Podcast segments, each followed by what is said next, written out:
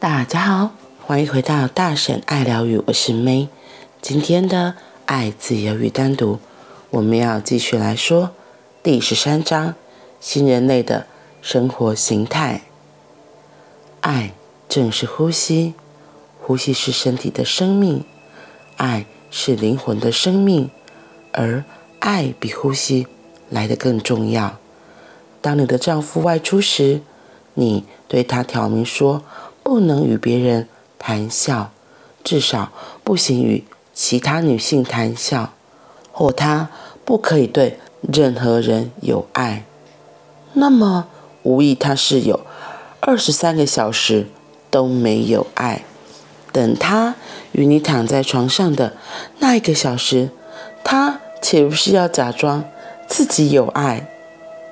你将他的爱拦腰斩断，那段爱的流动已经止息了。假如他一天里有二十三个小时必须做一名瑜伽行者，诚惶诚恐的憋住他的爱，你认为他能够突然松弛一个小时吗？不可能的。你扼杀了对方，然后你又觉得。受够了，一切都很无趣。你感到，哼，他不爱我，这一切是你自己造成的。他也觉得你不爱他了。你们再也不像从前那般快乐。当人们在海滩上、在花园里相遇，当他们在约会时，每件事都是弹性与流动的，双方都学会。快乐似神仙，为什么？因为他们是自由的，在晴空下飞翔的鸟，一旦换成活在牢中，就完全变了样。鸟儿之所以快乐，是因为他们是自由的。失去自由的人是怎么也快乐不起来的。旧的家庭结构。会摧毁自由，而由于它毁灭了自由，快乐与爱也一同消失于无形。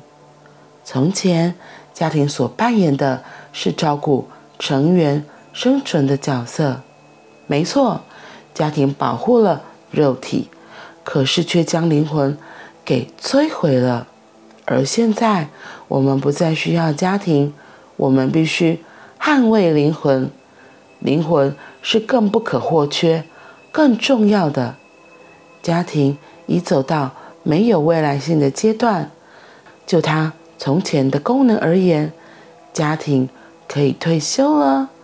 未来的时代属于爱及爱的关系。先生与太太即将成为污蔑的名词。每当你独占一个女人，或男人时，你自然也会对孩子表现出独占。我同意汤马斯·高登博士说的话。他说：“我认为所有的父母都是潜在性的小孩施虐者，因为他们抚养孩子的基本方式是透过权力与权威。我认为许多父母的想法是有害的，例如，这是我的孩子。”我高兴对他怎么样就怎么样，这是种破坏性的暴力。孩子不是物品，不是一张椅子或一辆车，你不能对他为所欲为。他透过你而来，但他不属于你，他属于存在。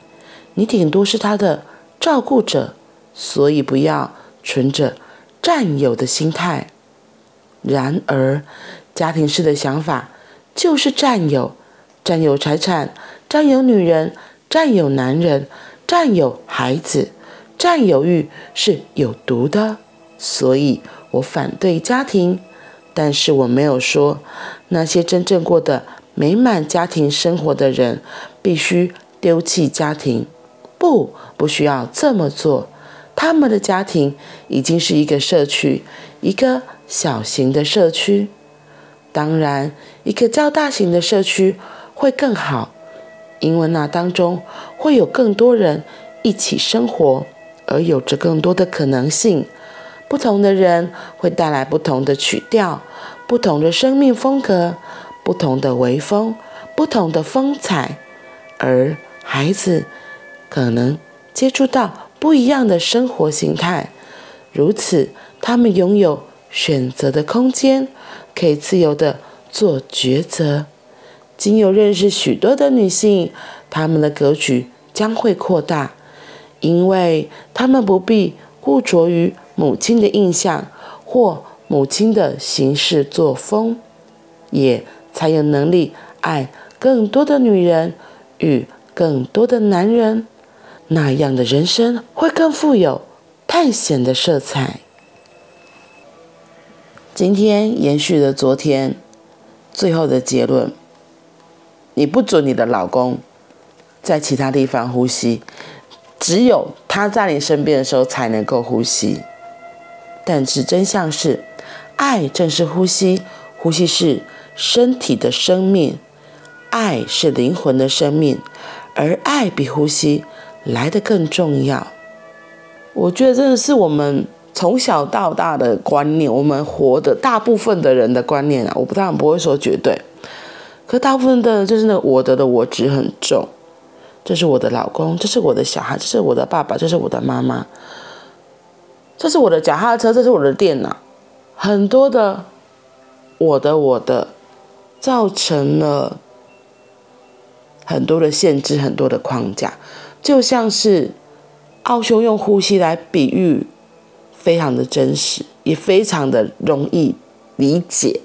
因为很诚实说，我觉得他有时候举的例子，我自己也会听不太懂，就是太深了，你知道吗？我觉得我的小小的脑袋可能有时候停留在很表浅的位置，我就会想说，惨了，这句话说什么意思？所以有时候读了一次，读了两次，或是突然那个时间点对了，然后或是自己生活中的经验对了，才会知道，哦，原来他在说的是这个意思。然后像他用呼吸来比喻爱，我就觉得。可以非常容易理解，因为我们没有办法呼吸，就无法生存，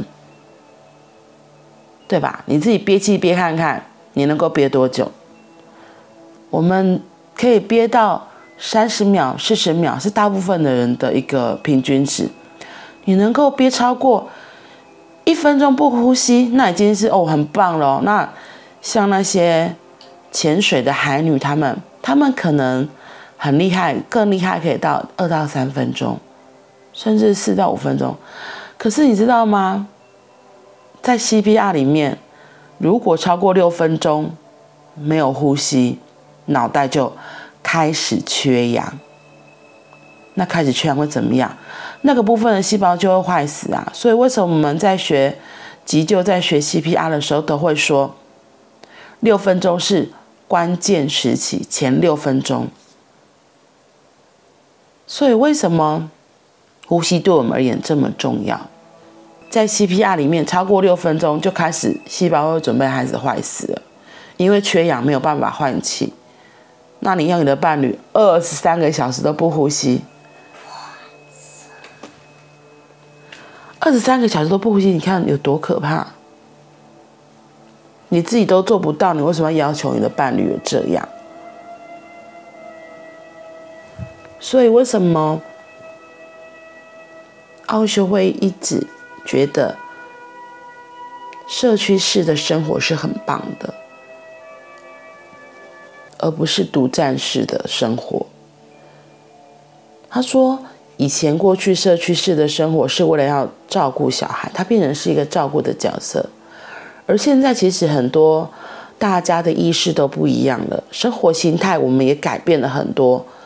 不会像以前真的只为了吃饱穿暖而那么的汲汲营营。现在很多的社会资源，然后大环境已经都变得非常的好了。